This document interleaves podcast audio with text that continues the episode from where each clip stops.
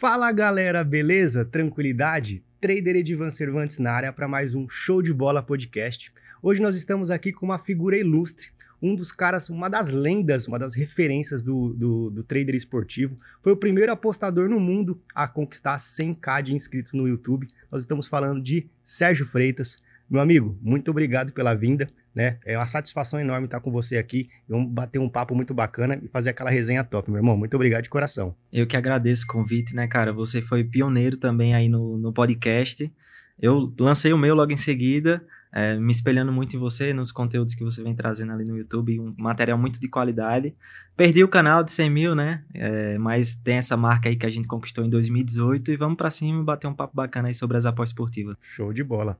Galera, antes de começar, eu quero falar para vocês que esse episódio ele é patrocinado pela Betfair. A Betfair é a maior bolsa de apostas do mundo, tá? Sensacional. Inclusive, patrocinou recentemente o campeonato é, carioca, né? O Cariocão Betfair, top demais.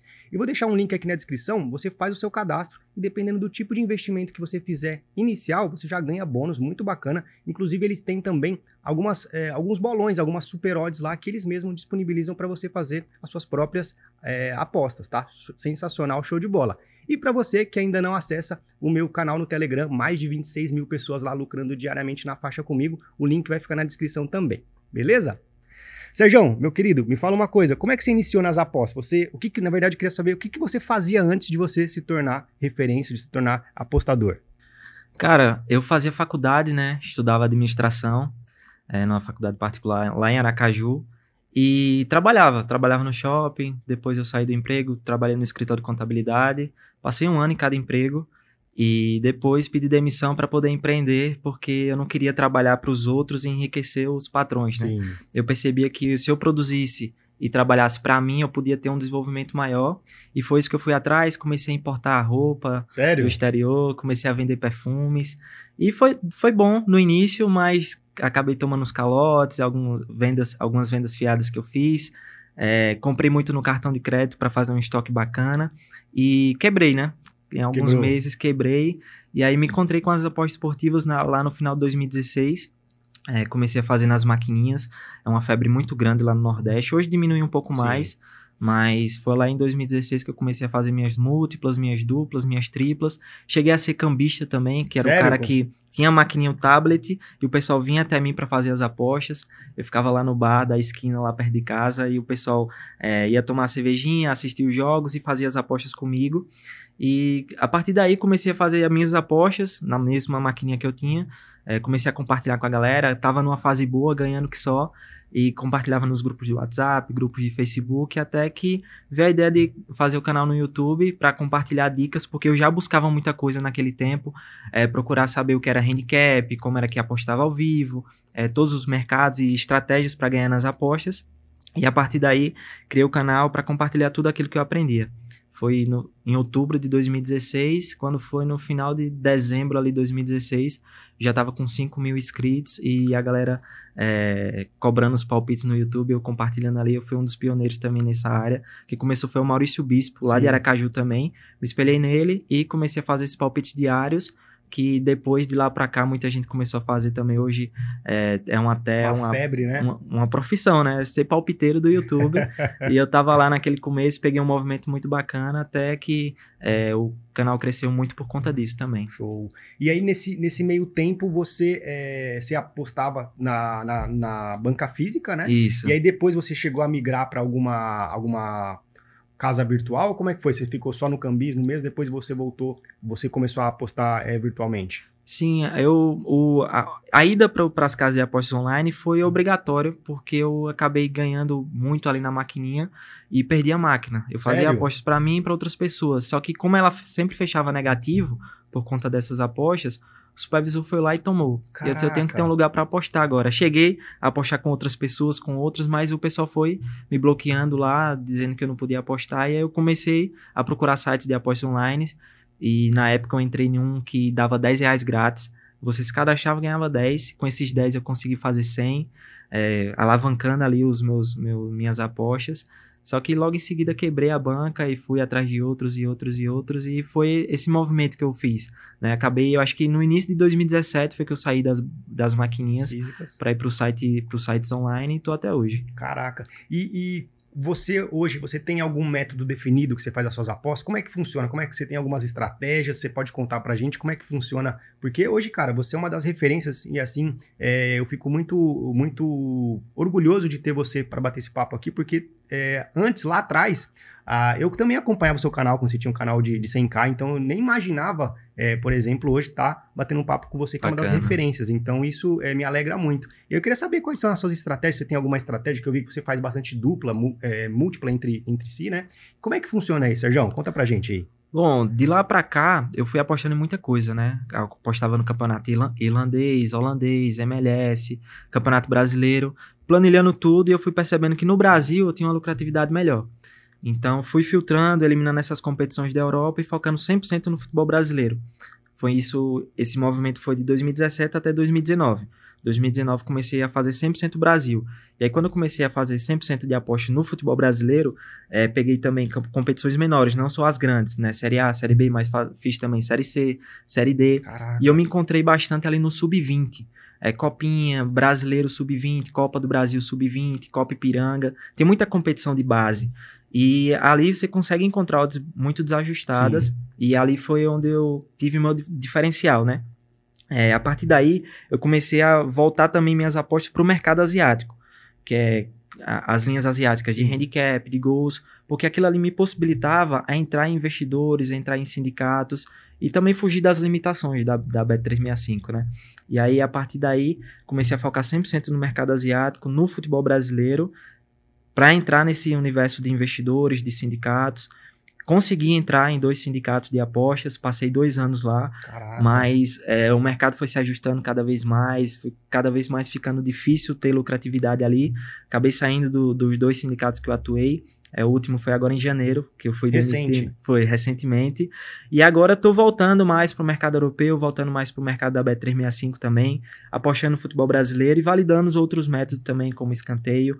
É, tem um grupinho ali, o SF Tips que eu tenho, que tem 1.500 pessoas, que eu estou validando algumas estratégias, compartilhando lá com a galera. É basicamente isso, né? Hoje também faço muito ao vivo, foi uma coisa que eu fui evoluindo ao longo do tempo, percebendo que é, a minha lucratividade era muito boa, fazendo leitura de jogo, é, projetando no live ali o mercado de gols, handicap também.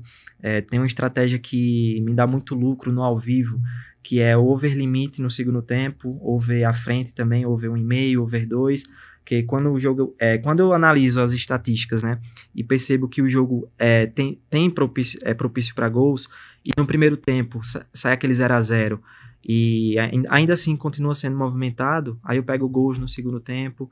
Tem também outra estratégia bacana para se trabalhar no ao vivo, que é, são os handicaps quando o favorito está perdendo. Às vezes um favorito começa jogando bem e é, toma um gol, por exemplo, toma um gol e aí dá para pegar um handicap menos 0,5, menos 0,75 para esse, esse favorito e a gente consegue ter uma lucratividade boa com essas estratégias, basicamente. Show de bola. Então, galera, o Sérgio aqui, ó, trazendo algumas estratégias para você também colocar em prática, porque é muito importante é, saber de um, de um profissional qualificado quais são as artimanhas que ele traz ali para poder arrancar alguma coisa do mercado, né não?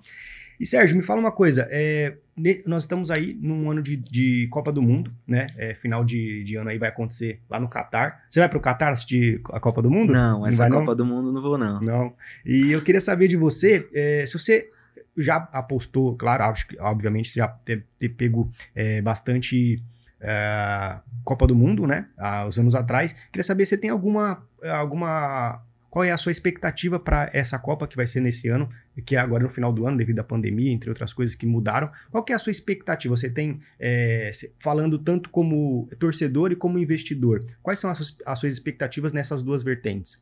Cara, Copa do Mundo é um evento curto, né? É como se fosse uma copinha, como se fosse uma competição de tiro curto, é um estadual, por exemplo, que você tem ali as equipes, você precisa estudar muitas equipes, só que o campeonato termina logo. Sim. Você tem que fazer um estudo de, de, da maioria dos times, se você quiser apostar ou focar em alguns, e a partir daí, é, alguns times vão saindo na fase de grupos, depois na fase eliminatória. Então, assim, é, é bacana você separar uma banca só para trabalhar nesse tipo de competição, porque Show. é uma coisa totalmente diferente do que você faz.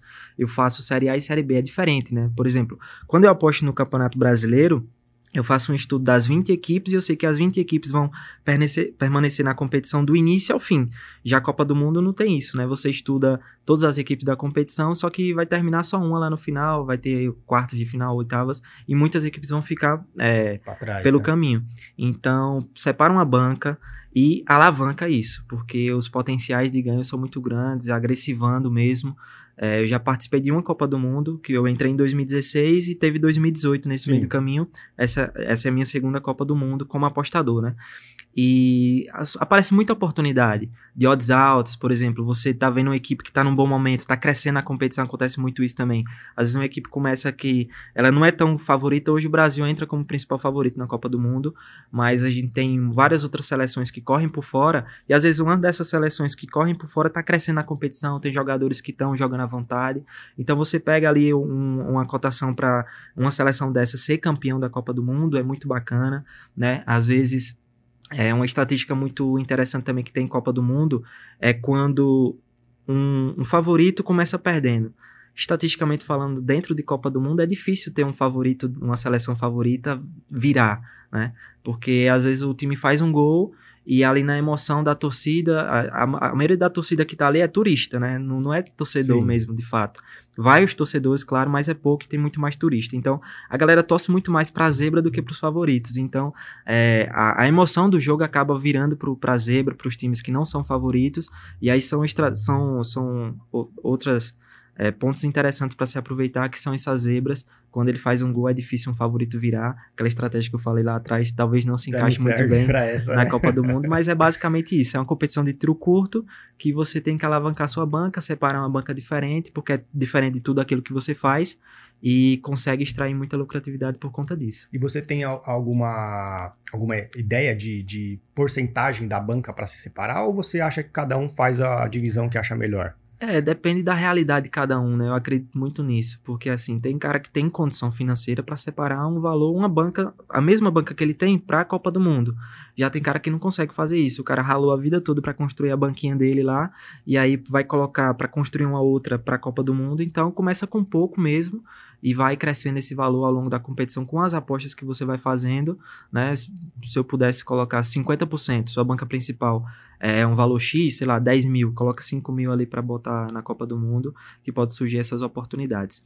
Eu, é uma competição parecida, é a Copa América? Sim. né? A Copa América teve aqui no Brasil, e inclusive é, eu fui em quase todos os jogos que tiveram, só não fui para a final porque aconteceu um imprevisto, mas é, jogos ali em Salvador, Minas Gerais, São Paulo, acabei vendo também. E é um pouco parecido, né? Às vezes você vê, sente a emoção ali da, das equipes e vai fazendo suas análises e aproveitando essas oportunidades nesse sentido, jogo a jogo, que é, tem tudo para ser uma boa competição para extrair lucro. Show. E como, e como torcedor, qual é a sua visão? Você acha que o Brasil entra mesmo como franco favorito? Você acha que não tem nenhuma, nenhuma equipe, uma, alguma seleção que possa bater de frente com o Brasil? Porque tem uma coisa, é, é, é muito louco falar isso, mas é, parece que o brasileiro não acredita muito no Brasil, né? E ah, parece que os torcedores de fora têm um, têm um medo maior que do Brasil do que propriamente dito o brasileiro achando que o próprio Brasil vai ser campeão. Qual que é a sua visão sobre isso, Sérgio? Então, eu não sou muito fã, a torcedor apaixonado e fanático da seleção, muito porque e, e, eu acredito que o meu motivo é o motivo da maioria do, do pessoal, que são os escândalos que aconteceram com a CBF, de corrupção. É, isso tudo afastou um pouco mais a seleção brasileira do, do torcedor. É, tem também algumas convocações que são meio suspeitas, jogador que muita gente não conhece, é convocado, logo em seguida é feita uma transferência, uma, ele é contratado por um grande time. Então, às vezes, você percebe que a seleção brasileira está mais para uma vitrine do que de fato contratar jogadores que estão em alto nível. Vemos também, é, atuando no Brasil, vários jogadores como o Hulk, entre outros jogadores, o, o Veiga do, do Palmeiras, e os caras não estão lá na seleção, né? Então, É, isso tudo acaba afastando o torcedor. E outra coisa também que faz com que o torcedor seja muito cético em relação a isso é porque o Brasil não fez amistosos com, amistosos com seleções grandes da Europa, né? Ficou jogando ali com as seleções da América do Sul e foi muito bem estatisticamente falando. Não tem como negar a seleção brasileira é, em relação a todas as outras, tem os melhores aproveitamentos hoje, entra como favorito por conta disso. Também acredito que seja, mas poderia testar com a Alemanha, com a França, com a Inglaterra, com essas seleções grandes da Europa, para realmente ver na prática se é isso mesmo, se a seleção tá boa ou se é, é só em, em relação ao futebol sul-americano que o Brasil tá sobrando. E sempre sobrou, né? Em relação ao futebol sul-americano, o Brasil tá num nível muito mais acima, então entra como favorito. Hoje teríamos a Itália, mas a Itália acabou sendo eliminada pela Macedônia, não tá na Copa do Mundo. Segunda Copa seguida, né? Exatamente. A Itália, tá a, a Itália foi campeã da Eurocopa e entrava como principal favorita, mas infelizmente não tá. É, tem Portugal também, com, com uma, uma, geração muito boa, Cristiano Ronaldo, muito experiente também ali para comandar todos essa, esses, esses meninos novos de Portugal. Mas até Portugal foi para repescagem, então é, hoje eu tenho o Brasil como principal fa favorito, eu acredito que ele possa ser campeão sim, torço para que seja. Neymar também é, com sua talvez última Copa, Sim. Tite ali é, terminando seu trabalho assim que finaliza a Copa também. Então tudo isso é, faz com que o cenário seja favorável para o Brasil, né? Mas é, pode surgir outro, talvez a França, né? Como forte candidato também. Tomara que a gente não pegue a Bélgica. Mas é isso, né? E nem a Alemanha também, né? Verdade, verdade. E é isso, né, que a gente tem sobre a Copa do Mundo e a seleção brasileira. Engraçado, é, você tocou num ponto que, inclusive, eu tive um, um podcast com o Ricardo, o Pedro e o, e o Cezão. Inclusive, um abraço para todos os três aí. É, Sérgio vai estar com vocês logo menos. É, e, ele, e, o Ricardo falou uma, um ponto muito importante. Ele falou assim: pô, eu tenho muita vontade que o Brasil seja campeão. Ele torce muito para que isso aconteça. E ele falou assim que a, a, Copa do Mundo é algo diferente, por quê? Porque, por exemplo, ele falou assim, como, é, pode todas as coisas possam acontecer para que favorece, favoreça uma equipe, né? Exato. Foi no caso da, da última Copa, a Croácia chegando é, onde chegou. Então, Cresceu na competição. Né? Exatamente. Então, e isso faz com que o, o campeonato seja alguma. É, o campeonato. A Copa do Mundo seja um campeonato diferente, né? Seja uma abordagem diferente, porque dá. É, se, se pegar algumas zebras, igual você falou, ela começa a crescer na competição e pode chegar muito longe, né? Então, é, eu acredito também que o Brasil é franco favorito para levar. É, apesar de, de, todas as dificuldades, apesar de. É, o, que, a, o que me preocupa é que, assim, Hoje o Brasil, na minha opinião, na minha humilde opinião, não tem é, ainda um time formado Assim, é, diferentemente, por exemplo, em, em Copas passadas, que a gente já sabia a escalação do Brasil. Verdade. Hoje a gente não tem isso, que nem você falou, as próprias convocações. Pô, é, levar, não é, não é sendo clubista não, mas levar o Everton para ele ser terceiro reserva, não tem, não é uma, é, é, um, é uma coisa que de se pensar, né? Não levar, que nem você falou, Rafael Veiga, o Hulk, o cara tá voando né, e colocar outros caras só porque joga na Europa, eu acho que é um pouco discrepante ali essa questão, mas se se encaixar, se, se todo mundo se unir para fazer, eu acho que o Brasil traz o Hexa pra gente, assim, com, uma, um, com o pé nas costas. Eu, eu, eu até arrisco a falar. Pois é, vamos em busca disso, né? Eu também estou confiante que o Brasil pode ganhar. É favorável todo o cenário, como eu falei, da, das seleções concorrentes, do próprio Brasil, do próprio Neymar, do próprio Tite. E vamos em busca desse título aí. Show. E hoje, Sérgio, você é, você é uma das referências, uma, das, assim, uma das lendas vivas aí com relação ao trader esportivo.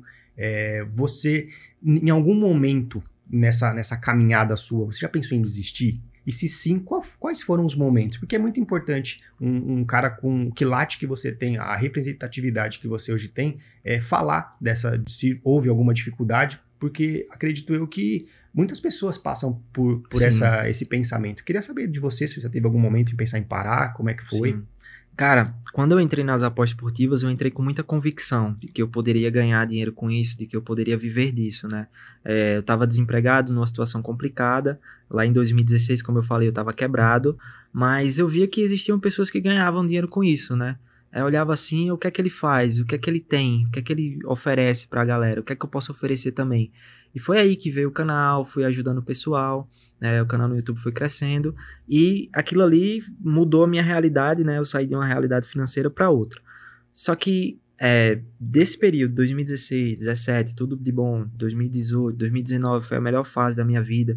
que eu tava viajando bastante, viajei para fora do país, acompanhei a Copa América, todos os jogos e tudo mais. Teve o jogo do Flamengo e Grêmio, que eu tava na final. Tudo aquilo ali nos motiva cada vez mais e nos torna mais realizados com o trabalho que a gente faz. Então, até o momento, não tinha pensado em desistir. Mas aí veio a pandemia. E durante a pandemia, é, eu resolvi sair de casa, que eu morava com, meu, com, minhas, com minha mãe, com meus pais, e resolvi, é, resolvi assumir uma responsabilidade maior. Achei que já estava no momento. Eu poderia ter saído antes, já tava, já tinha essa liberdade financeira para poder assumir a responsabilidade de uma casa.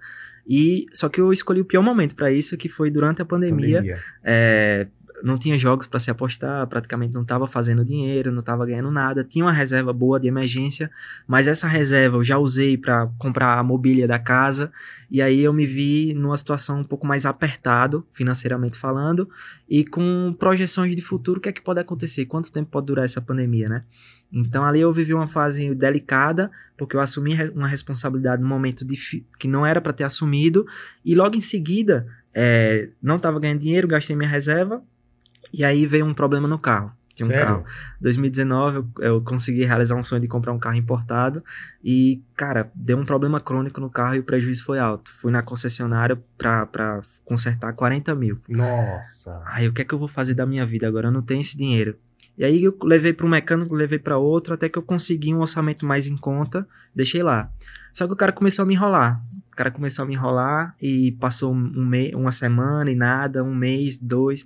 Quando chegou em três, eu já estava numa situação que eu já não dormia de noite, né? Já estava bem preocupado, sei lá, de dar algum problema, dele, dele me roubar, alguma coisa do tipo. Ligava, ele sempre ficava adiando, aí entrei em contato com o advogado para tentar resolver. E não dormia de noite, gerei crise de ansiedade, Sério, ataque de pânico. Foi uma fase bem complicada Nossa, da minha vida, cara. porque tava sem dinheiro e com esse problema para resolver e sem fazer aposta. Aí começou a, a, aparecer uma crise existencial, né? E agora, o que, é que eu vou fazer da minha vida? Tudo aquilo que eu fiz, agora tá, tô no fundo do poço aqui, praticamente.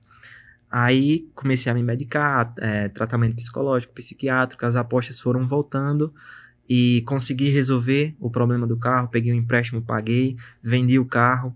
Aí foi melhorando as coisas e demorou um tempo para eu voltar de fato, né? Agora eu consigo apostar com mais tranquilidade, porque estava me afetando até minhas análises, minhas apostas.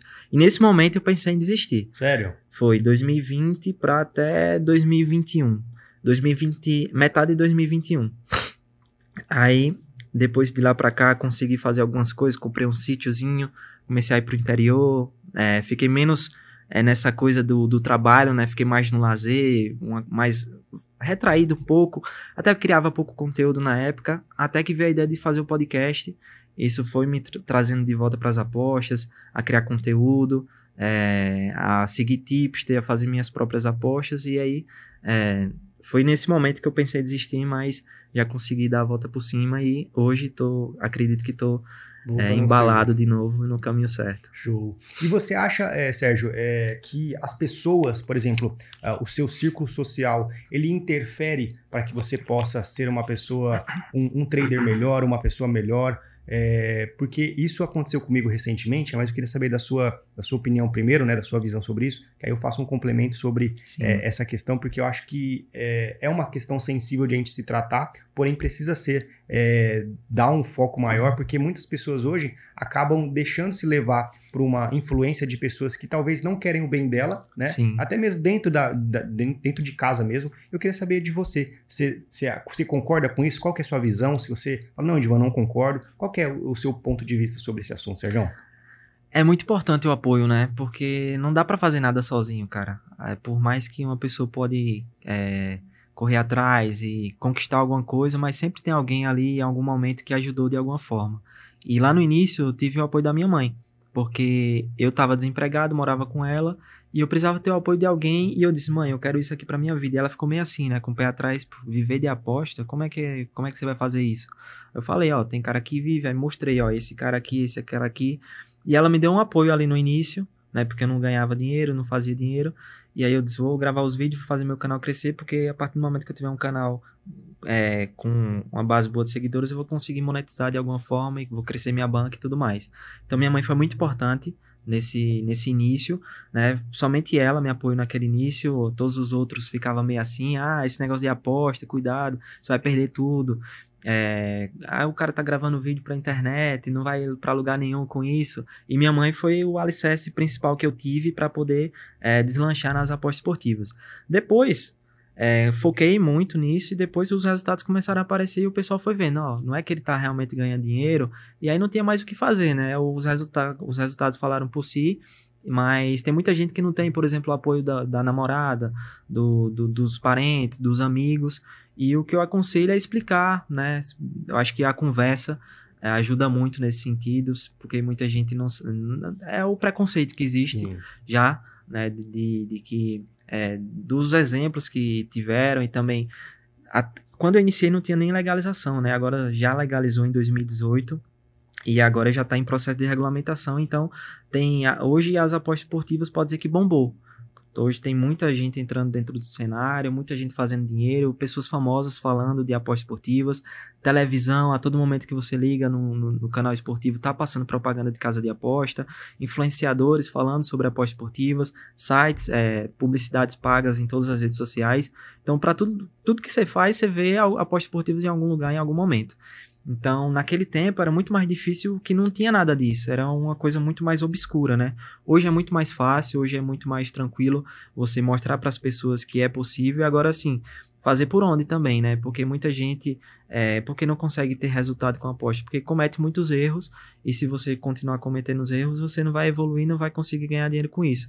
E só a partir do momento que você é, tem um trabalho consolidado, que é lucrativo, que tem resultados, você vai conseguir mostrar para essas pessoas que são céticas. Mas até lá é um caminho que você tem que fazer consigo mesmo, uma briga é, com seu psicológico, seu emocional, para não cometer esses erros e conseguir de fato ser lucrativo nas apostas. Show. É, tem uma, até uma, uma frase que eu utilizo bastante que fala que a diferença entre o louco e o gênio é o resultado, né? Verdade. Então, se você está fazendo alguma coisa assim, que é totalmente é, fora da curva, as pessoas falam, nossa, você é louco, você é louco. Aí você começa a ter resultado, começa a mostrar, não, o cara é gênio, o cara teve, foi visão, né? Então é muito louco você falar, é, você apontar esse, é, essa abordagem com relação à sua família, entre outras coisas, porque recentemente, eu até falei para você que ia fazer um adendo, até é, é, postei na, nos stories, eu pensei em desistir é, tanto com questão do projeto de podcast, de aposta, porque eu, eu caí também nessa questão da, da crise existencial.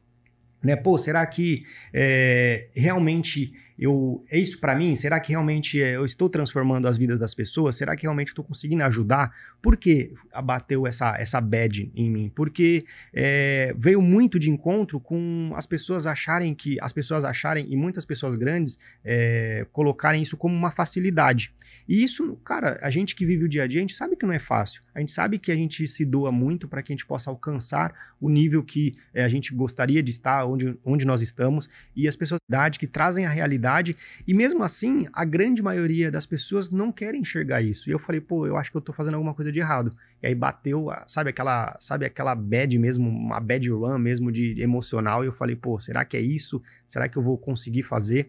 E aí, é, e, e, também se acarretou pelo fato de eu, a, nesse tempo, foi muito louco. Nesse tempo eu acabei é, me aproximando de pessoas negativas. E aí a, é, uni uma coisa com a outra.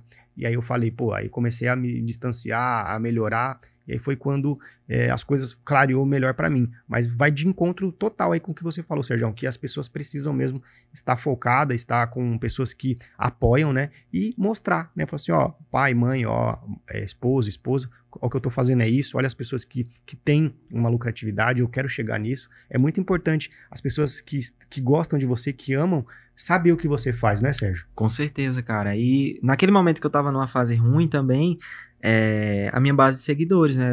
E a galera começou a me cobrar. E Sérgio, cadê os vídeos de palpite? Sérgio, cadê os vídeos de conteúdo? Cadê você? Não tá mais aparecendo nos stories. E aí eu tinha um canal no YouTube, já tinha perdido o canal. Isso ajudou também para eu estar tá nessa fase ruim. É, tive que começar tudo de novo.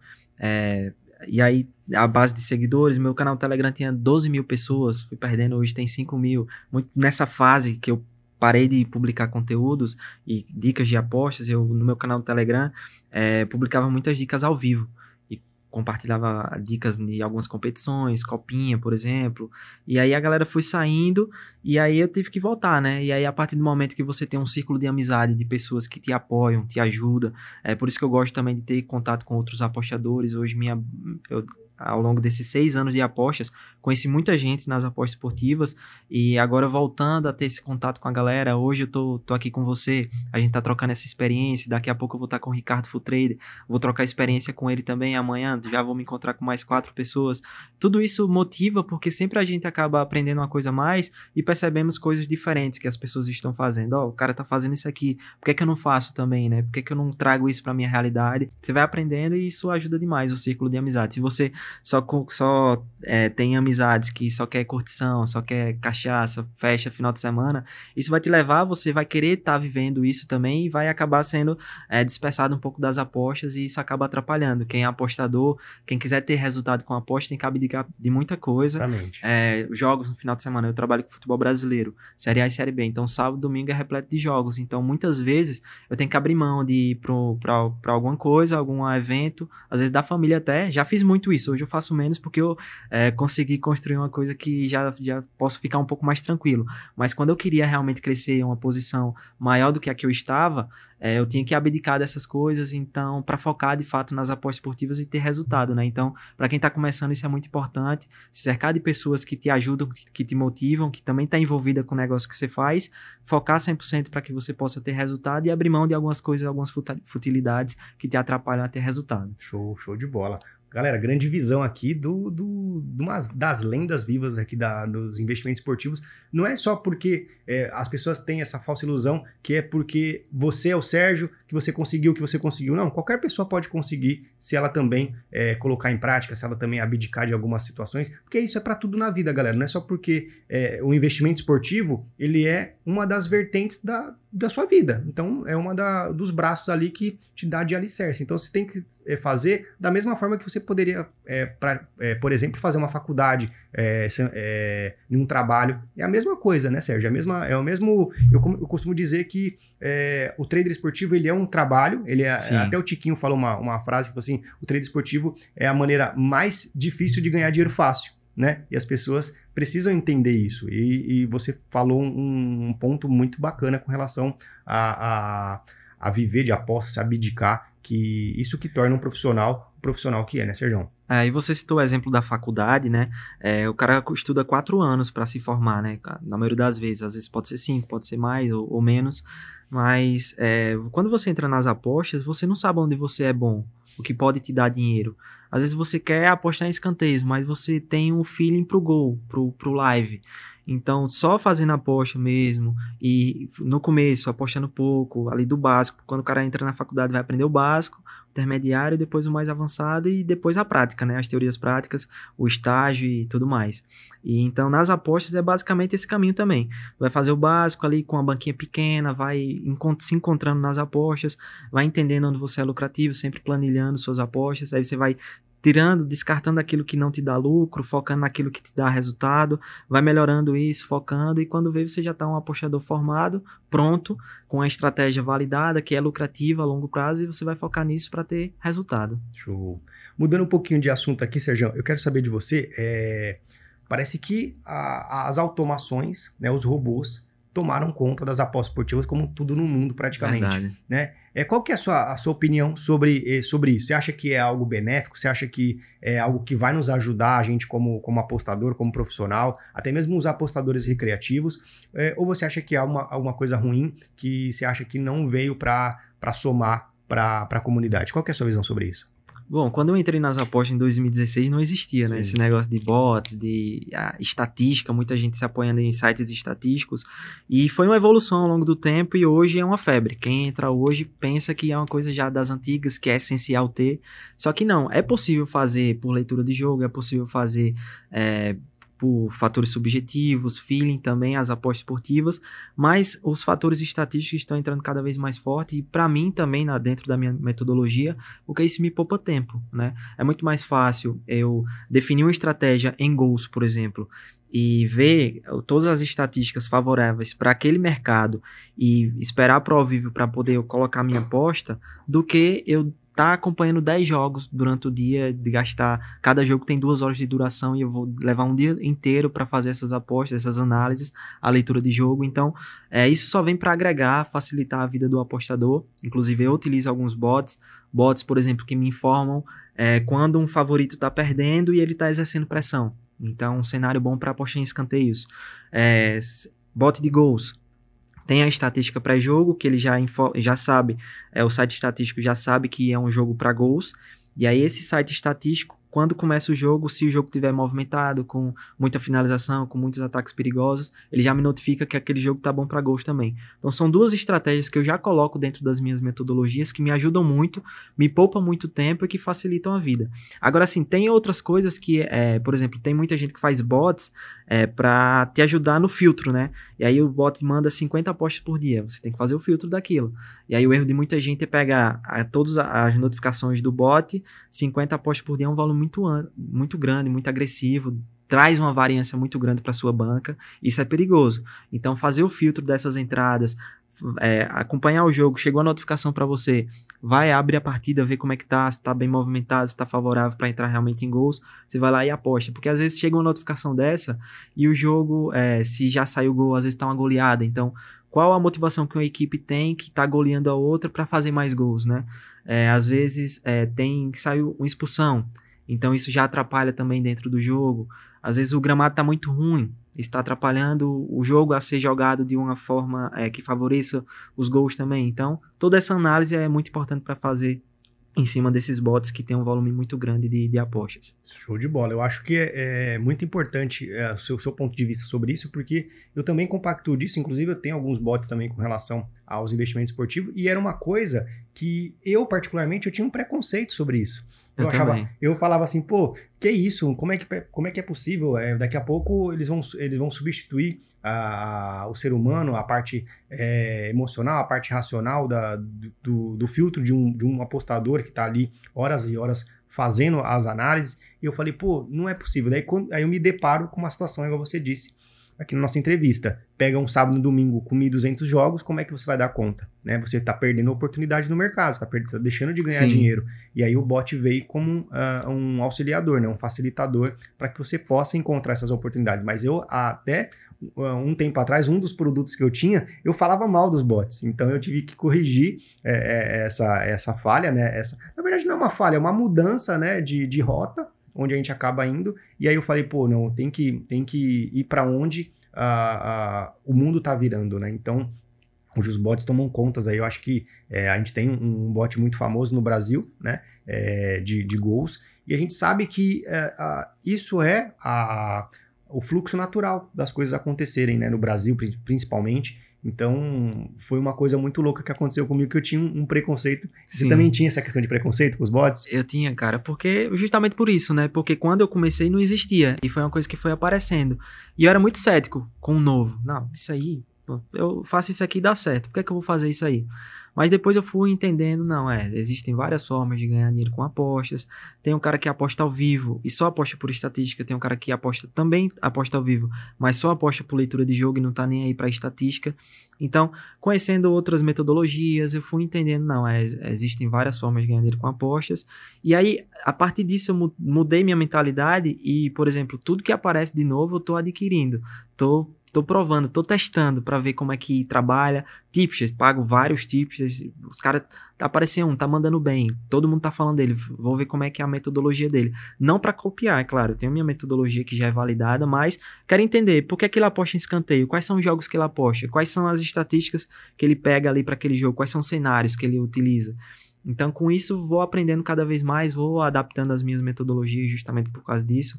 Esse bot de gol aí que tem, é, às vezes tem, tem, um, tem um, por exemplo, que é gols no primeiro tempo, né?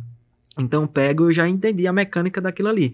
É, eu tenho um site, eu pago um site de estatística, e esse site de estatística, ele dá os jogos com maior probabilidade de sair gol no primeiro tempo. Todos os jogos daquela lista, quando bate 13 minutos, o bot manda. É basicamente isso. Então, eu posso fazer isso manualmente, eu posso automatizar meu bot para trabalhar da mesma forma que esse bot trabalha, porque eu já entendi a mecânica, né? Eu costumo, eu gosto de procurar entender todas essas mecânicas para poder colocar dentro das minhas precificações, para poder saber realmente como é que as, o pessoal tá ganhando dinheiro com apostas, porque hoje é diferente, né? Quem ganhava dinheiro com aposta antigamente fazia de um jeito, mas o mercado muda com o tempo. Sérgio, quero falar pra, perguntar para você também de é, um assunto que eu acho que está bastante em alta, que é com relação ao crescimento das casas de aposta no Brasil. Né? A gente está vendo aí que praticamente toda esquina nasce uma casa de apostas. Queria saber qual que é a sua visão, né, sobre esse assunto, sobre esse crescimento, se ele é benéfico ou não para nossa comunidade, Sérgio. Show de bola, cara. É, casa de aposta, né, quando eu iniciei lá em 2016, eram bem poucas. Tanto é que quando chegava uma nova, a gente sabia e todo mundo se comunicava: Ó, oh, chegou uma casa nova, é, vamos lá testar para ver como é, será que ela paga? E os mercados, as cotações. Era possível fazer isso naquele tempo, né? Porque a gente tinha poucas e quando chegava, chegava uma ou outra. Hoje não, esse mercado já explodiu de uma forma que tem tanta casa que eu não conheço todas. Verdade. Inclusive, é, todo, a todo momento chega no meu Instagram, né? É, pedidos de parcerias, porque tem isso também, né? Propostas, né? né? É, proposta de parceria, porque é, nós que somos criadores de conteúdo, influenciadores, é, temos o, o, público ali e o, a galera precisa de um espaço para apostar. Então, com essas casas de aposta, com os influenciadores conseguimos levar essa galera para lá, fazer essa parceria, uma coisa ajuda a outra, né? Então são tantas, com tantas opções que o mercado cresceu. Isso é bom para o apostador também. É uma variedade de opções, né? Se, se aqui não tá dando certo, vai para outra. Tem uma casa também que oferece um serviço melhor de escanteios, já tem outras como a própria Betfair, que oferece mais o serviço para o trading, diversas promoções. Já tem outra casa que oferece métodos de pagamento mais, mais facilitados para o apostador. Então, o apostador, né, sabendo disso, tem que procurar procurar o que é melhor para você. Para mim, eu aposto no futebol brasileiro, então tem a casa de aposta que eu utilizo, que é um 88bet. Já para outro, a Bet365 é melhor, a Betfair é melhor e assim vai. Show. É, eu acho muito interessante também abordar esse, esse, esse assunto, porque, é, eu, se, eu não me, se eu não me engano, recentemente foi falado que uma feita uma pesquisa que grande parte da concentração de apostadores no mundo vem no Brasil. Então as casas de aposta olham o nosso, nosso país como um grande mercado para que possa é, ganhar dinheiro com a gente. Com né? certeza. Então eu acho que se as pessoas souberem é, identificar as melhores casas que te oferecem os melhores, as melhores é, qualidades de trabalho e de serviço, acho que as pessoas conseguem ali é, faturar bacana, ter uma lucratividade nesse mercado, né? Porque Sim. as pessoas acabam é, perdendo dinheiro e aí a, a, grande concentração de casa fala, pô, vamos, vamos migrar para o Brasil porque lá a galera costuma perder muita grana, né? Então Sim. tem essa questão também. E principalmente porque estamos em processo de regulamentação, né? Então o, o, o mundo inteiro das apostas abre os olhos muito para o Brasil. Tanto é que tá tendo muitos eventos aí de, de apostas, de afiliação. Nesse sentido, lá, lá em, na Inglaterra teve o, o London Ice também, que é um evento mundial de apostas, e muito se fala sobre o Brasil, e o Brasil, o mercado brasileiro, o que é que vamos levar para o Brasil, o que é que o Brasil está precisando, porque o potencial é muito grande, né? Mais de 200 milhões de, de pessoas com potencial muito grande, porque curte esporte, curte o futebol principalmente, que é o principal, principal modalidade de apostas. E aí, tanto é que hoje nós vemos aí é, divulgação e parcerias, propagandas de casa de apostas, televisão, rádio. Eu estava no aeroporto, tinha propaganda de casa de aposta lá, no, nos banners, né? Liguei o rádio aqui em São Paulo, tem propaganda de casa de aposta. É, dos 20 times da Série A do Campeonato Brasileiro, se eu não me engano, tem uns dois ou três que não é patrocinado por casa de aposta. Então, tem toda essa visibilidade, né? E é o cara, o que a pessoa que aposta tem que saber ali filtrar bem as, op, as opções, porque tem casas de aposta também que não são muito boas para o apostador utilizar. Show. E você comentou sobre um, um assunto, né? Que é, é, com relação à regulamentação das, das casas de apostas, né? É, tava, acho que estava num, numa pauta para ser votada em fevereiro, acabou ainda se protelando, não, não, não avançou. Qual que é a sua, sua, opinião sobre isso? Você acha que a regulamentação ela é, ela é benéfica ou ela não é? Você acha que a, a, o fato de acontecer a regulamentação vai é, trazer mais profissionais e menos amadores para o meio? O que, que você acha sobre isso, Sérgio? Eu acredito que a regulamentação vai tornar o mercado mais maduro, né? Por, como vemos aí no mercado de poker, por exemplo, um mercado que já existe há bastante tempo. E é, é fácil ver os profissionais, quem são realmente os profissionais e quem não são, quem só está é, vendendo ilusões dentro desse mercado. Então, é, com a regulamentação vai ter essas diferenças também, até porque é, tem muito problema que acontece, né? E quando um, um apostador é lesado, para quem vai recorrer? Exatamente. Então, a partir do momento que tem uma associação, um sindicato, algum, algum órgão que é possível recorrer, então isso vai ajudar nesse sentido. Vai aumentar também o mercado. Se hoje as apostas esportivas estão tá tendo um boom, eu acredito que esse boom pode ser ainda maior a partir da regulamentação. Não, mas é outra coisa. Você acha que seria interessante ter uh, um representante é, das apostas esportivas no Congresso? Porque Com muitas certeza. pessoas é, falam que tem que ter a regulamentação, mas se não tiver uma pessoa capacitada que entenda sobre isso, é, sobre o assunto, eu acho que fica um pouco é, dúbio nessa questão. Com então, certeza. acho que. O que, que você acha sobre isso? Já se, se, se, candidata, é, se candidataria a um cargo para poder ficar lá no Congresso a favor das apostas? Cara, eu ia falar justamente disso. Veio o branco, eu ia falar da ABAESP, né? A Associação Sim. Brasileira de Apostas Esportivas. Eu participo dela e lá dentro tem várias pessoas influentes dentro das apostas, pessoas que têm muito tempo, que justamente tá isso, né? Tá recorrendo para que as apostas possam crescer de, da forma certa. O ponto negativo da regulamentação é a tributação, né? Exatamente. É porque o, quem está fazendo isso não está sabendo como tributar. Que ponto tributar? Vai tributar os ganhos, né, os, os greens, vai tributar os saques também. Então, a partir do momento que tem um órgão como a ABAESP para poder fazer isso, né, ajuda muito. E quem está por trás da ABAESP é o Rodrigo Louco, né, o cara Sim. que é o presidente da ABAESP e é o cara mais é, capacitado para poder recorrer a isso e procurar formas de ajudar nesse sentido. Então, existe essa, essa associação, mas também existe outra para as casas de apostas. Eu, eu acredito que eu não sou a pessoa ideal para poder fazer isso, eu tenho outras coisas, não estou acompanhando perto a perto. Inclusive, o, o próprio Rodrigo Louco publicou hoje lá no nosso grupo que saiu uma nova minuta justamente para avaliar se a tributação está certa. Eu não cheguei a ver esse documento, mas o Rodrigo tem tanta capacidade de poder resolver isso que ele já leu tudo e já passou para a gente um resumo. Então, é, confiar agora nessa, no, no Rodrigo, na ABS, para poder é, que as, a regulamentação venha forte para a gente. É um, um, o Rodrigo é um cara sensacional, um cara um dos mais capacitados é, no nosso, na nossa Com comunidade, né? Como, como apostador e tudo mais. O cara apostava desde o Orkut, né? Foi É o cara verdade. que criou a primeira comunidade das apostas esportivas aqui no Brasil, trouxe muito isso, criou a Apostas FC também. É formado em direito, então isso ajuda muito para poder estar à frente disso tudo. E, e se, ah, pode acontecer uma curiosidade, né? Se, o- se o Orkut voltar, pode ser que ele volte com a comunidade também, né? Uma coisa Com de, de, certeza. de louco. E, e já falaram que vai voltar, né? Vai ter, vai ter Orkut em breve. E eu queria, é porque o, o que foi até abordado com relação à regulamentação é o seguinte, é, até um- um- outros convidados participaram, até o próprio o Ricardo, Pedro Pombo também comentaram sobre esse Sim. assunto, que eles falaram que pode ser que a regulamentação venha mascarada de uma forma de querer é, regulamentar os bingos e o jogo do bicho e deixar as apostas esportivas de lado, né? Como se fosse uma, uma, uma forma de maquiar. Ah, vamos, vamos colocar no mesmo grupo ali, mas não vamos votar, vamos votar só quem nos importa e, o, e as apostas não já que jogo de bicho e bingo é jogo de azar, né? Então, Sim. a cada rodada de, uma, de, um, uma- de um, um número de bingo já muda todas as probabilidades, diferentemente de quem estuda as apostas esportivas. Com Então, certeza. a gente tem que tomar cuidado com, com essa eu questão pensei, também, eu né? pensei sobre isso também, né? Porque as apostas estavam no meio disso tudo. Sim. Poker, bingo, cassino. E tiraram de última hora, cara. No dia da aprovação, tiraram as apostas dali do meio. É, foram de noite, assim, de Sim. madrugada, tiraram é, de Exatamente. pauta. Só que agora com essa nova minuta que saiu hoje, de ontem pra hoje, aí eu já tô pensando, não, eles realmente estão querendo alguma coisa. Vamos ver os próximos capítulos, né? Mas eu fiquei com esse medo, realmente. Eu Sim. acredito que não vai ser bem assim, não. Ah. Vai regulamentar mesmo, vai ter a tributação, vai ter todo tudo que a gente espera da regulamentação de forma positiva, né? E você acha que, é, que seria benéfico para nós, como investidores, uma tributação. O que seria uma tributação justa para você nesse caso? É em tributação em cima do GGR, né? Do que, do que as casas de apostas ganham. Porque existem duas tributações, na verdade. A tributação do apostador e a tributação das casas de Exato. apostas.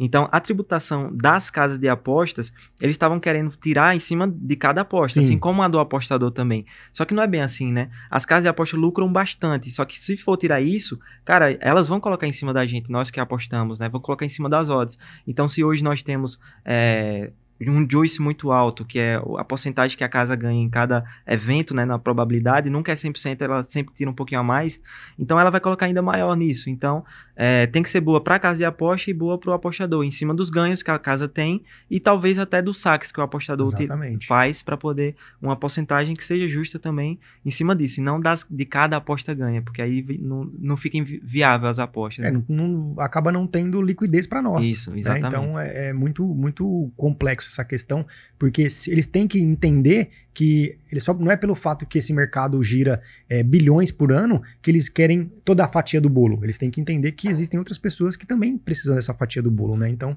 tem que ter essa, essa rotatividade para que exista um ecossistema mais, mais coeso e todo mundo possa ganhar, né? Com certeza, eu defendo isso também. Show. É, eu, pelo, se se eu não me engano, tem, eu acho que na, na Inglaterra, acho que eles retiram já na própria, ah, no próprio ganho já recolhe o imposto, se eu não me engano. Se fizesse uma modalidade parecida com essa, também seria bem Sim. interessante, né? Já recolhe tudo, já fica de boa. Pagar imposto não é tão legal, É. né? É, o, se a gente não pudesse fazer isso, a gente não faria. Mas, cara, tem um carnê-leão aí, né? Que os ganhos, muita gente não sabe o que fazer. Como é que eu vou pagar o imposto hoje? Né? Hoje já, já é preciso pagar imposto dos valores que, se- que entram na sua conta. Então, você tem sua movimentação ali anual. Então, você faz um carnezinho leão e paga imposto em cima disso e você consegue viver tranquila- tranquilamente sem medo de, de a Receita Federal vir atrás de você. Então, essa é a alternativa que nós temos hoje e essa que você citou da Inglaterra também é uma boa para aplicar aqui no Brasil. Show.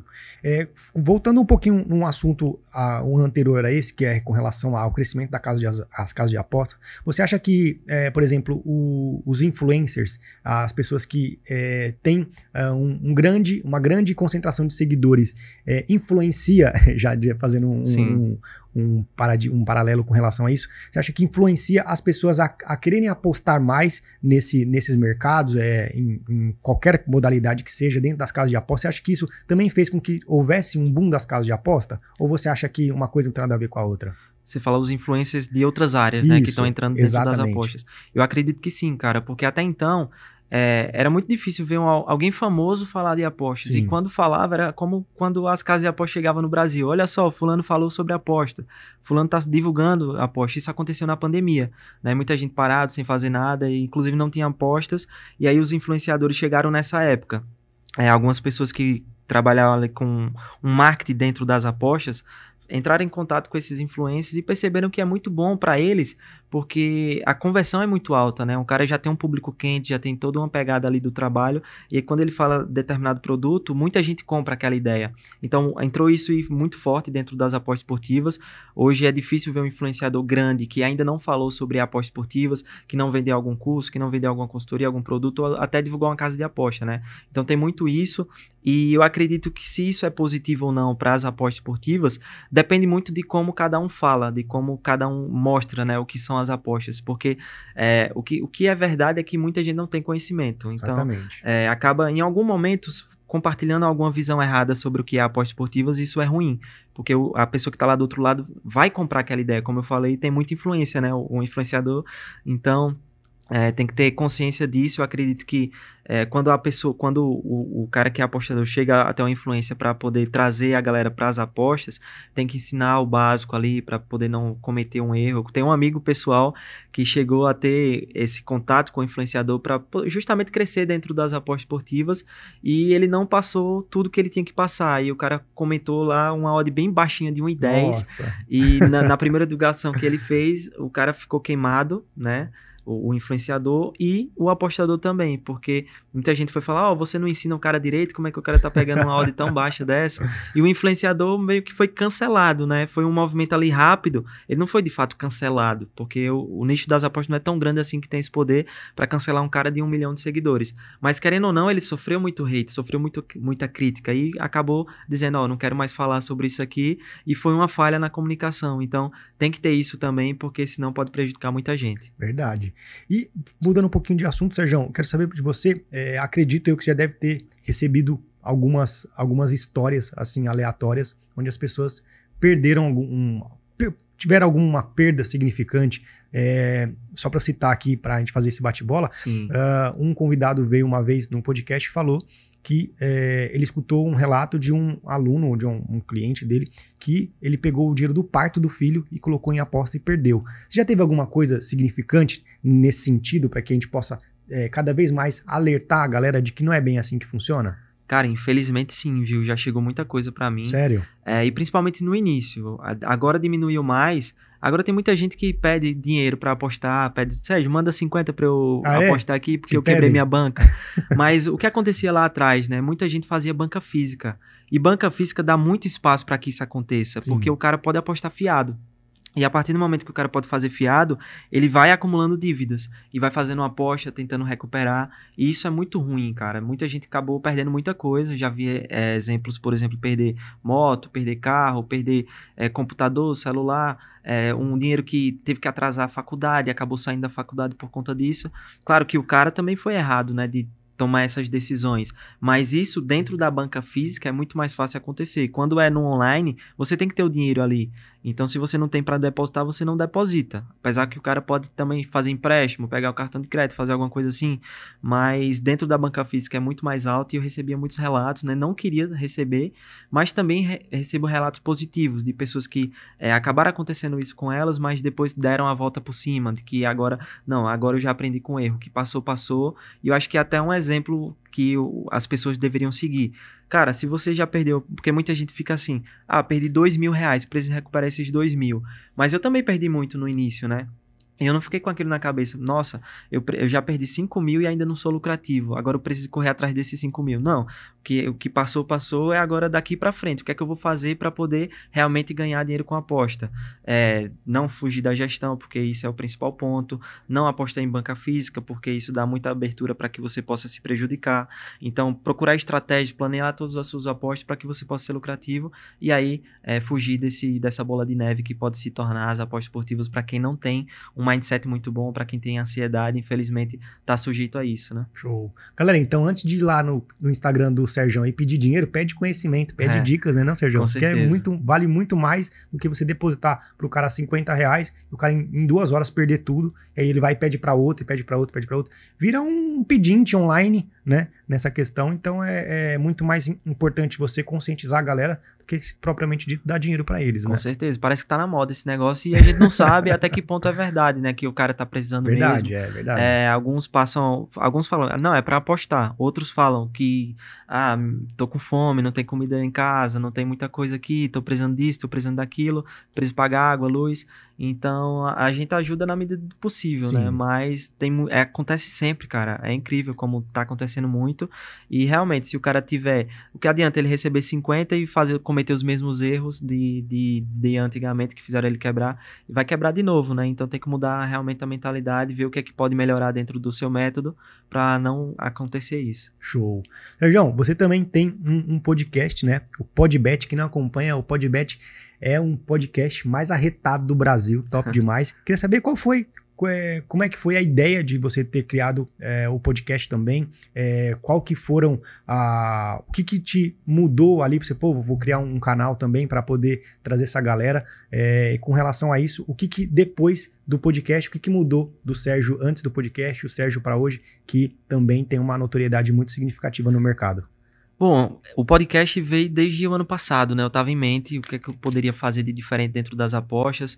É, você comentou nos bastidores que gravou mais de 20 vídeos em um dia, né? E eu não tenho mais cabeça para isso, cara. Eu passei seis anos gravando vídeo, todos os dias gravando conteúdo, e chegou um momento que cansa, né? Então eu tava meio parado, assim, eu não tava publicando muita coisa no meu canal. Isso depois da pandemia também. É, tava bem paradão, meio desanimado com a criação de conteúdo.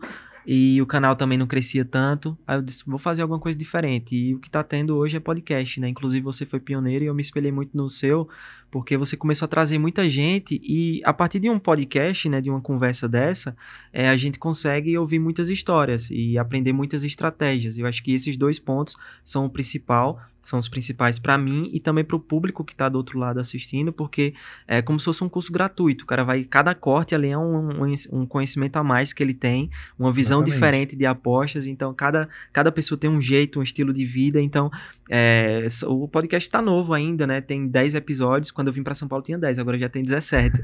então, é, aprendi muito nesse, nesse intensivão que eu fiz e abriu minha mente mais. É, é, no último, eu, lembro que o que eu fiz com o PR foi o que mais mudou minha mentalidade no sentido de, cara, tem coisa aqui que eu tô fazendo que eu poderia aproveitar mais, né, o que eu faço. Então eu tô voltando cada vez mais é, focado dentro das apostas, em termos de criação de conteúdo, em termos de aparecer pra galera. Meu Instagram que tava parado voltou a ser mais ativo. Então esses são os principais pontos em relação ao podcast, né? É, dar notoriedade a algumas pessoas também. Tem muita gente que tem um conhecimento muito grande, principalmente lá no Nordeste, eu venho de lá, né? E os 10 primeiros convidados foram nordestinos.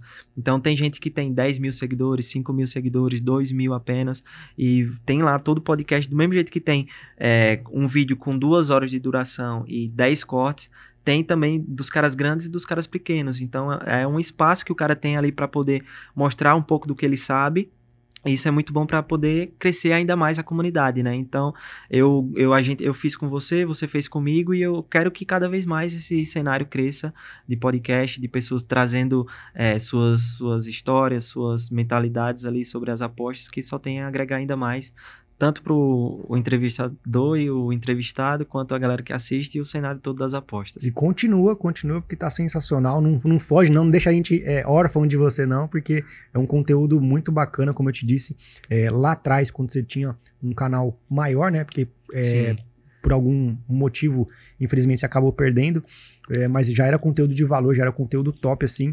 E aí, quando você deu uma sumida, e aí a gente, depois começou a, a vir aquele boom de outras pessoas crescendo, e aí você voltou, eu falei, pô, que fiquei muito feliz porque é, a gente precisa de pessoas assim, né? A gente precisa de pessoas que realmente têm conteúdo para agregar. É, hoje na internet, apesar de a gente ter facilidade é tudo, a gente tem facilidade e tem acesso a muito conteúdo raso, né? Que infelizmente é o que enche, né? Então as pessoas acabam fazendo alguma coisa só para ter minutagem, só para ter é, vídeos no canal, entre outras coisas. Então a pessoa não busca é, se aperfeiçoar, não busca, por exemplo, no seu caso, de trazer, é, fazer uma estrutura, é, trazer convidados, colocar ali a cara, é, colocar o seu tempo, que é o nosso bem mais precioso. Então continua nessa pegada, irmão, que eu tenho certeza que logo menos você vai estar tá, é, bombando novamente. Com certeza, cara. Meu objetivo é fazer 100 episódios, né? Não sei se vai ter 100 pessoas é, dispostas a poder trocar uma ideia comigo, mas eu acredito que quando eu conseguir essa marca, eu já vou ter muita história para contar, vou ter evoluído bastante, é, questão de desenvolvimento pessoal também e tudo mais. Então, esse é meu foco com o podcast, é fazer 100 episódios e com certeza vai mudar a mentalidade de muitas pessoas que tão, vão acompanhar isso, né? Tem que colocar mais, colocar a meta de mil ali, por dois mil, que eu tenho certeza que vai dar muita, muita visibilidade. Sérgio, é, outra coisa que eu queria saber de você também, é, por exemplo, a gente hoje vive, é, eu acredito eu, tenho essa visão ainda, espero que mude essa visão minha, que pode ser que seja uma visão até mesmo distorcida, mas eu acho que a nossa comunidade apostadora ela ainda é muito desunida.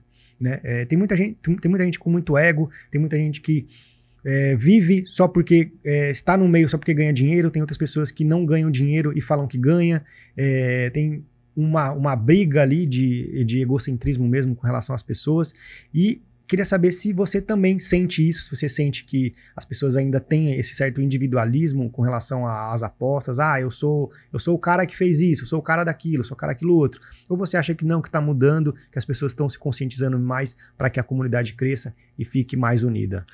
Eu acredito que a unidade, a comunidade quando era menor, talvez seja mais unida, porque era possível você sentar aqui, parar e acompanhar todos os stories de todo mundo que fazia né? Hoje é, é, é, tanta gente que não tem como você saber o que é que o cara tá fazendo, o que é que o cara não tá fazendo, como é que funciona o grupo dele. É, é muito grupo que tem muita consultoria, então é difícil de acompanhar. Então, querendo ou não, você acaba sendo mais próximo somente da galera das antigas, da galera que você tem alguma coisa de, de similar e você acaba trocando mais ideia com aquela pessoa. Então, assim, é difícil acompanhar tudo, né? A comunidade também é um pouco tóxica, atrapalha Verdade. um pouco a galera que tá é, do outro lado ali assistindo a gente. Em alguns momentos gostam de polarizar muito, né? Por exemplo, se eu sou um cara que trabalha mais ao vivo, é, ele vai querer jogar alguma coisinha de um cara que falou que trabalha mais para jogo dentro do, de algum conteúdo que eu esteja fazendo e quer saber minha opinião. E aí, justamente nisso, para ficar jogando aquele lá e cá. E isso acaba é, atrapalhando um pouco porque rivaliza muito as pessoas, né? E essa rivalidade atrapalha. Então tem toda essa questão também do ego, né? Do cara se achar ser bom demais e não precisar de outras pessoas, mas ao mesmo tempo tem a questão do você fazer o seu trabalho e você não querer se associar a certo tipos de pessoas. Então, porque isso, querendo ou não, te queima, né? É, tem, tem muita pessoa que faz muita coisa errada e tem a galera que faz, procura fazer as coisas certas. Então, a partir do momento que você se mistura ali, é, você, é, ele senta na mesma mesa, a pessoa, o pessoal vai te associar com aquela pessoa Exatamente. ruim. Então, tem esse lado também, o lado ruim e o lado bom disso, de, de ficar mais no seu canto. Eu, eu sou a favor de você trocar ideias, de se aproximar, de ouvir mais história é, de ceder, de dar oportunidade. Então, acredito que, como você faz aqui no podcast, sempre ouvindo histórias diferentes, é sempre ouvindo histórias, é, estratégias diferentes também, faz com que o pessoal possa ver que real, não é bem assim, né? É possível tanto ganhar dinheiro com estatística quanto com leitura de jogo. É possível ganhar dinheiro tanto pré-jogo quanto ao vivo, e com bot, e com outras coisas novas que estão surgindo. Então, é um pouco disso. Show, show de bola. Sérgio, quero saber também de você aqui é, sobre um assunto que é com relação a. Você tem alguma ideia, por exemplo, a gente está agora é, de Champions League. Sim. Né? Agora, quarta-feira, se não me engano, tem o segundo jogo da semifinal da Sim. Champions League. Quero saber qual que é a sua a visão sobre isso, sua visão apostadora, seu olhar clínico sobre esse, esse confronto, esses dois confrontos aí que define a semifinal e é, posteriormente a final. Quem que você acha que passa desses dois confrontos e quem que você acha que vai levantar a orelhuda ali? Massa. Cara, Liga dos Campeões é uma. Pode-se dizer que é uma das maiores competições do mundo, né? Tirando ali o evento da Copa do Mundo, que é um, uma competição de tiro curto, que acontece há quatro anos, mas Liga dos Campeões está todo ano ali, é o grande objetivo dos maiores clubes do mundo. Então, é, pro apostador também é muito bacana a gente apostar ali. E eu deixei de fazer Liga dos Campeões por muito tempo, né? Sério? Quando eu foquei no Campeonato Brasileiro de 2019, 2020. 2021 fui voltando um pouco mais para essa competição e esse ano cheguei a assistir alguns jogos. Não é minha especialidade mas, por exemplo, o jogo do Real Madrid contra o City eu tava assistindo. Real Madrid contra a PSG eu tava assistindo. E eu, eu torço muito pro Real, eu sou torcedor do Real, né? Então eu acho que o jogo tá aberto ainda. Eu acredito que o Real possa, possa passar dentro de casa, porque acabou de ser campeão do Campeonato Espanhol. Tem, isso traz confiança é, vai jogar dentro de casa, é um, um, um, gol só de diferença, tem um Benzema jogando muita bola, então eu vou torcer pro Real, apesar que eu sei que o City também merece muito, o Liverpool do outro lado também jogando muita bola, e é mais papo de torcedor do que a, a apostador, né? É, eu, não, eu não vi as odds como é que estão do Real Madrid, por exemplo, eu, eu digo que Real Madrid pode passar, e eu acredito que passa. Mas não sei como é que tá a odd, não sei se tá 1,30 Real Madrid, por exemplo. Se tiver 1,30 já não vale a pena fazer esse investimento. Mas se tiver um 2,20 ali, pegar um menos 0,25 pro Real Madrid, no meu ponto de vista vale a pena. Não sei como é que estão as odds de campeão também, mas eu sei que se fosse para arriscar alguma coisa hoje, a minha aposta seria Real Madrid campeão, porque o cenário não é muito favorável para ele, porque ele perdeu o primeiro jogo, mas se ele passa, daí ele vai estar tá encaminhado aí praticamente com a mão na taça para conquistar o título da Liga dos Campeões. Parece que o o Real Madrid é um time que encaixa na Champions League, né? Sim. Parece que os caras nasceram para jogar Champions League, é muito louco. É, pode estar tá na draga que tiver, conseguem ali se, se recompor e fazer um, um bom trabalho. Eu também acho que o Real Madrid tem tudo para passar do City. Assim, eu, eu até falei recentemente que se o Real Madrid passa, eu acho que é, é franco favorito para ser campeão, mesmo o Liverpool jogando muita bola também, apesar que pegou o Vila Real que é médio para bom, né, na minha opinião. Sim, é, uma surpresa, né? Sim, uma surpresa, né? Então eu acho que tem ali os seus méritos, mas eu acho que quem passar é, eu acho que aí se o City passa, eu acho que o Liverpool aí já tem uma chance um pouco maior do que o City. Mas no caso do Real Madrid também concordo com você. E aí, que nem você falou, é um papo mais de torcedor do é. que de apostador nessa questão, porque a gente sabe que é um campeonato diferente, né? Com certeza, cara. E tanto é que o Real Madrid é o maior campeão de todos os Sim. tempos, né? Então isso, querendo ou não, pesa a camisa. E o peso da camisa nesse tipo de competição é muito importante, porque é um cenário que está totalmente desfavorável. No jogo contra o Chelsea, por exemplo, é, em jogos desse tipo, o time vai lá e dá a volta por cima.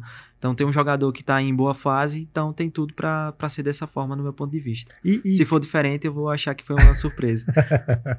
e com relação a, a, Libertadores e Brasileiro, o que, que você acha? Qual que é os seus palpites ali? Libertadores é mais a minha praia, né? O que, é. eu, que eu tô acostumado a fazer em todos os anos das da minhas apostas, eu fiz Libertadores. E eu acredito muito que o Palmeiras é, seja a equipe mais preparada para conquistar o título, porque joga junto há bastante tempo, tá bem entrosado e duas vezes campeão aí. Mas também temos o Galo, que acabou de ser campeão brasileiro. E agora eu, meu, meu, eu acredito que o foco é a Libertadores. Você acha? É o bicampeonato da Libertadores. Então, é, eu acredito que seja isso. O Flamengo também tem um time muito bom, né? Só que precisa ajustar algumas coisas ainda. É, tem alguns jogadores que saíram, tem alguns jogadores chegando, então tem toda a questão do entrosamento do treinador.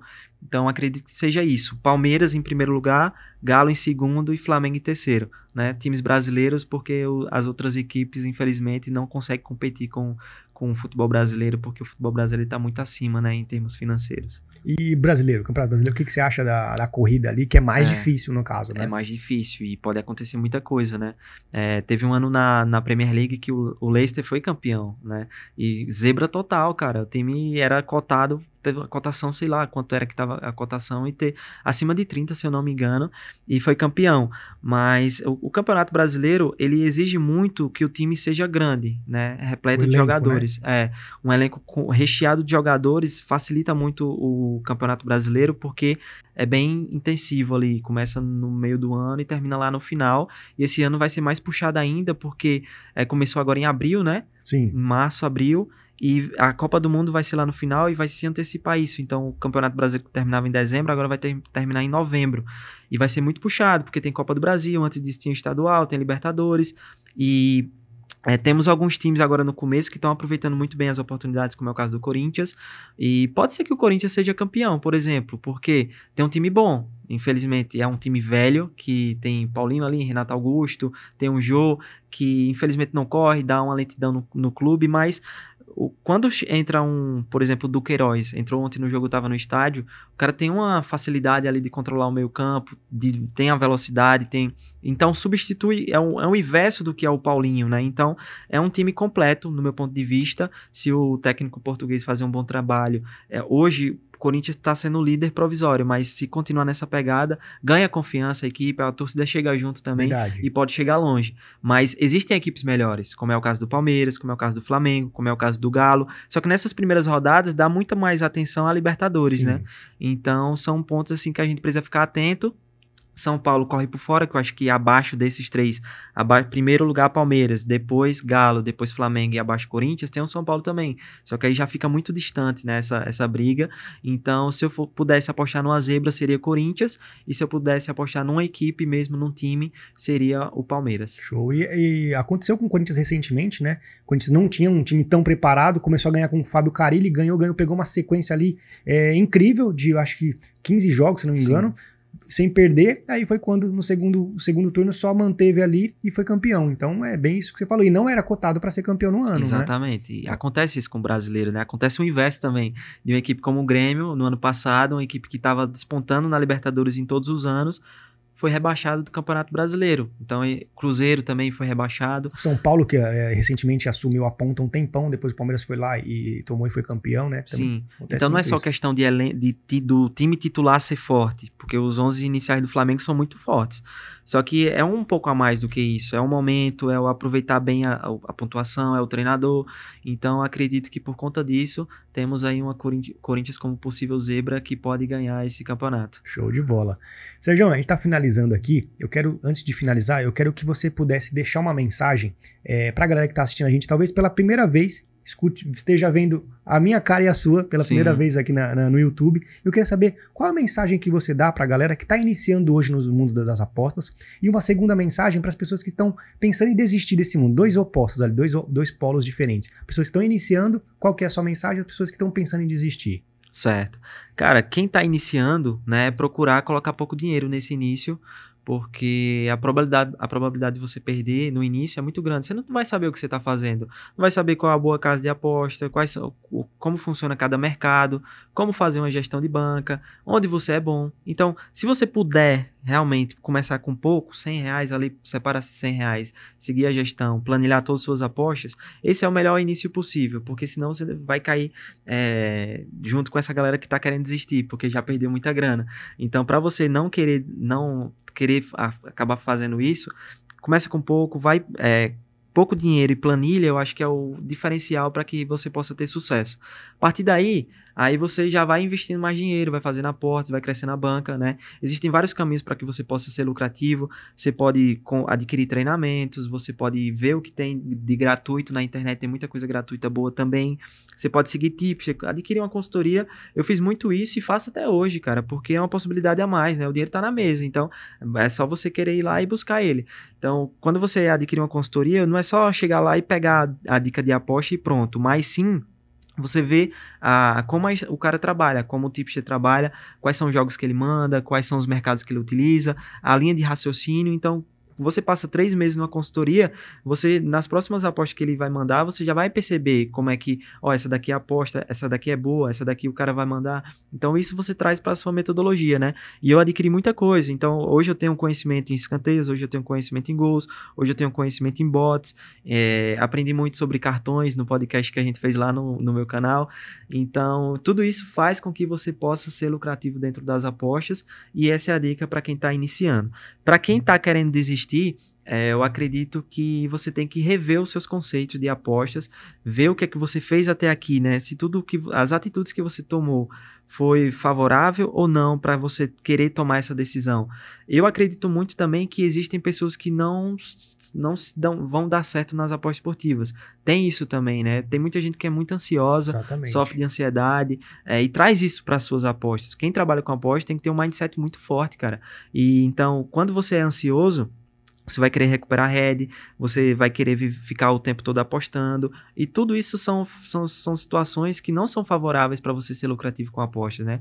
Então, a partir do momento que você entende que você, não, eu não sou um cara que tem um problema com ansiedade, então você já está no caminho certo ali para poder é, ser buscar lucratividade, mas a questão da desistência mesmo é rever isso que você fez de certo, que fez de errado, para poder ajustar, porque a partir do momento que você continua fazendo coisas erradas, você não vai ter sucesso com isso, mas a partir do momento que você começa a fazer coisas certas, que são o que, é, como eu citei, para o cara que está iniciando planilha, é, gestão de banca, seguir tips pode te ajudar também, e ter tranquilidade, bateu a, a meta ali do, do, nas suas apostas, fez o que você tem que fazer dentro dos campeonatos que você trabalha.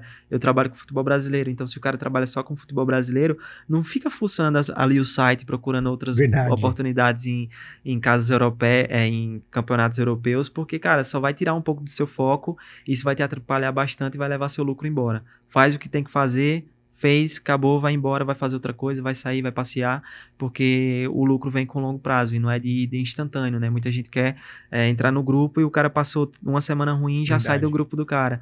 Então tem que ter paciência mesmo, porque o lucro só vem a longo prazo. E até porque é, tempo, tempo no, no trade não, quer, não, quer, não é sinônimo de lucratividade. Sim. Pelo contrário, quanto mais tempo você ficar ali é, estudando na frente do computador ou de, um, de uma stream que seja, você vai ficar com o seu mental mais fadigado e você vai acabar não tendo a, a mesma qualidade de análise. Então, é, já tira já é, essa essa coisa de que você precisa ficar mais tempo operando para ganhar dinheiro, porque não é, não é assim que funciona, né, Sérgio? Com certeza, cara. É o filtro. O filtro é a palavra certa para quem faz apostas esportivas, né?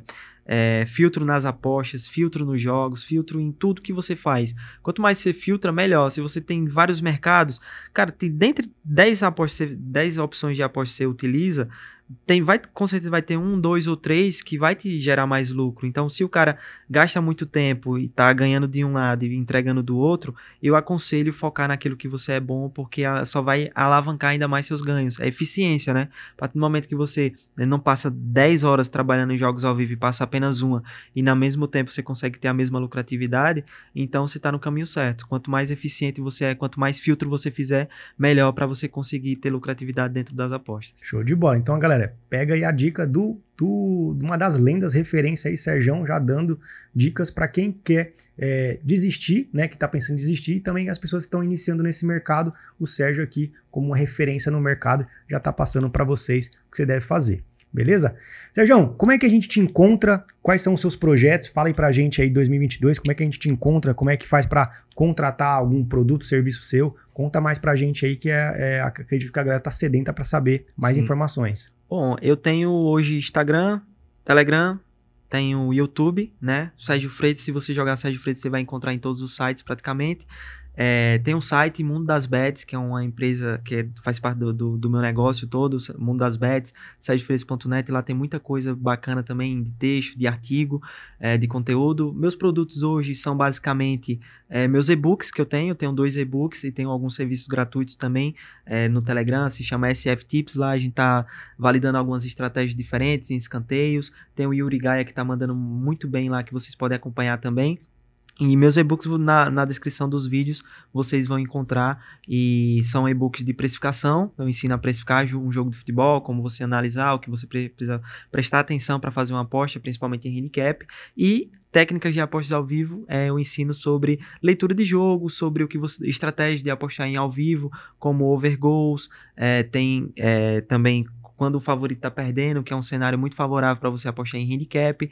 Então é basicamente isso, né, que o pessoal, onde o pessoal pode me encontrar e o que é que eu ofereço dentro das apostas. Show de bola. Então, galera, vamos é, encher o saco do Sérgio lá nas redes sociais de é, consumir o conteúdo dele, que é muito top, muito top mesmo. Adquira os produtos do Sérgio, porque eu tenho certeza que você não vai estar tá, é, só adquirindo um produto, está adquirindo conhecimento, está adquirindo estratégia, está adquirindo também toda a bagagem que ele trouxe de, desse tempo todo que ele já está no mundo esportivo, é, na palma das suas mãos ali para você conseguir fazer uh, o bom uso desse material que eu tenho certeza que você não vai se arrepender.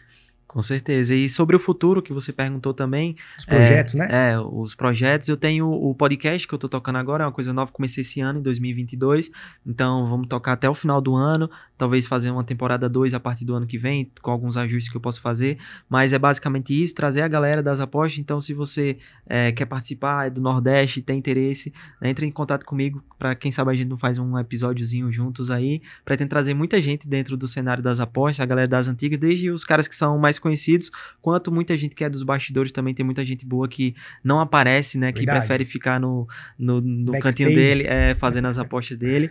E esse é um projeto que eu tenho. O projeto do SF Tips também é um projeto que foi retomado esse ano. Eu tinha parado com ele e é dica gratuita, cara. E, e um resultado muito bom, tudo planilhado. Tudo, é, se o cara não conseguiu pegar, a gente não registra na planilha. Se a odd caiu muito, se o jogo sumiu, a gente não registra também. Tá tudo lá para o pessoal ver e conferir as nossas metodologias de apostas. E eu estou muito focado nisso, né? Basicamente, como eu falei, nos últimos anos eu dei uma parada mais nos conteúdos é, de criação de conteúdos, mas tem uns palpites que eu publico lá no canal, que o pessoal pode conferir minhas dicas de apostas gratuitas também no futebol brasileiro, Série A e Série B, Libertadores e Copa do Brasil. Show de bola. Não, não, não vai sumir de novo, hein, Sérgio? Continua não, não. com a gente aí, não foge mais não, porque a galera sente muita falta é, dos seus conteúdos, né, da sua pessoa, que é, não é à toa que você é uma das referências, porque tanto conteúdo que a gente, é, as pessoas têm que ser uma esponja próximo de você, tem que absorver tudo que é possível, porque é um cara que tem um conteúdo fenomenal, galera, sensacional. Sérgio, eu tenho um quadro aqui que chama Show de Bola. Eu vou fazer Sim. algumas perguntas para você e eu quero saber o que é show de bola para você nesses âmbitos, beleza? Sim. Cara, o que é show de bola para você na sua família, Sérgio? Cara, na família é você olhar para, por exemplo, minha mãe e saber que ela tem orgulho de mim, né? De, de, tudo que eu construí dentro das apostas, na minha área profissional. Então, é, eu percebo que quando eu chego assim na casa dos meus avós, eles conversam comigo. E aí, como é que foi? Tava em São Paulo, querem saber um pouco sobre a, como foi a viagem, como foi tudo isso, sobre as coisas que eu faço. Então, isso é show de bola, né? Você ter esse reconhecimento das pessoas que convivem com você e são essas pessoas principalmente que sabem todas as dificuldades que eu passei e com certeza em momentos difíceis eram elas que estavam lá. Então, a partir do momento que é, essas pessoas são muito felizes em ter a gente do lado, então isso é show de bola, cara. Top. E o que é show de bola para você nos investimentos esportivos, Sérgio? Bola é você fazer as coisas certas, né? Eu acredito que seja porque existem várias vertentes, seja o cara que é apostador ou o cara que cria conteúdo. Então, dentro do cara que cria conteúdo, tem muita coisa que não é show de bola, mas tem muita coisa que é show de bola também, como por exemplo, é fazer um trabalho sério, ser transparente, é, passar a real do que realmente é as apostas esportivas, para que o cara que está do outro lado possa se preparar, não, não se prejudicar, não se iludir também, não, não perder muita grana. Então, show de bola nesse sentido para o criador de conteúdo conteúdo, eu, eu acredito que é isso. Para o cara que é apostador, show de bola é ter gestão, é planilhar, é um pouco de, do que eu falei para o cara que é iniciante, né? Tudo isso é show de bola, porque só tende a ter bons frutos dentro da, das apostas e para a vida também ajuda o cara a ser mais disciplinado. Top. E a saideira agora, Sérgio, quero saber o que, que vai ser show de bola para você quando você chegar no dia 31 de dezembro de 2022 e olhar para trás e ver que foi show de bola em 2022 para você. Eu, acredito, eu fico muito triste quando eu passo uma semana sem publicar podcast, né? É. Que esse é meu principal foco. Eu já consegui muita coisa na minha vida, né? É, já, por exemplo, já tive carro importado, já bati a meta de 100 mil, que profissionalmente era o meu grande objetivo. Felizmente perdi o canal, mas depois eu coloquei na minha cabeça, pô, eu quero ter um sítiozinho, quero ter uma fazenda para criar gado. Então consegui essa meta também e agora eu coloquei na minha cabeça essa questão do podcast. Então tudo que eu fizer para poder que isso possa crescer, eu vou correr atrás e eu acredito que dia 31 de dezembro eu saber que eu em todas as semanas eu consegui publicar um conteúdo, uma entrevista diferente, um convidado novo. Eu acredito que isso vai ser show de bola para mim. Top demais. Tenho certeza que vai ter muito mais, muito mais. Isso aí vai ser apenas uma ponta do iceberg de tanto é, conquista que você vai ter, Sérgio. Mais uma vez eu te agradeço de coração, meu irmão, você participar aqui do, do Show de Bola Podcast. E o que você precisar, pode contar comigo. E as portas estão abertas para quando você quiser voltar. Agradeço demais mais uma vez. E é, é, é eu fico, fico muito feliz de poder hoje compartilhar do conhecimento com você, uma das feras do mercado. Nunca imaginei é, na minha vida poder hoje ter é, estar sentado batendo um papo com uma das referências do mercado esportivo. Muito obrigado de coração. Eu que agradeço, cara. E como eu falei, você foi pioneiro, né? E tá de parabéns por isso. É, tudo que eu faço hoje é voltado a isso. Então eu tenho muito orgulho de estar aqui hoje, né? Participando desse podcast. É, não consegui compartilhar muita coisa aqui com você. Eu acredito que eu poderia agregar mais em outros sentidos pra galera, mas se surgir outra oportunidade, tamo aí de novo. E, cara, é, é isso, né? Vamos para cima aí que esse mercado só tende a crescer ainda mais. Top demais, eu que agradeço. Foi um conteúdo top de qualidade, tenho certeza que a galera vai curtir demais. Beleza? Galera, é isso então. Tamo juntão e até o próximo Show de Bola Podcast.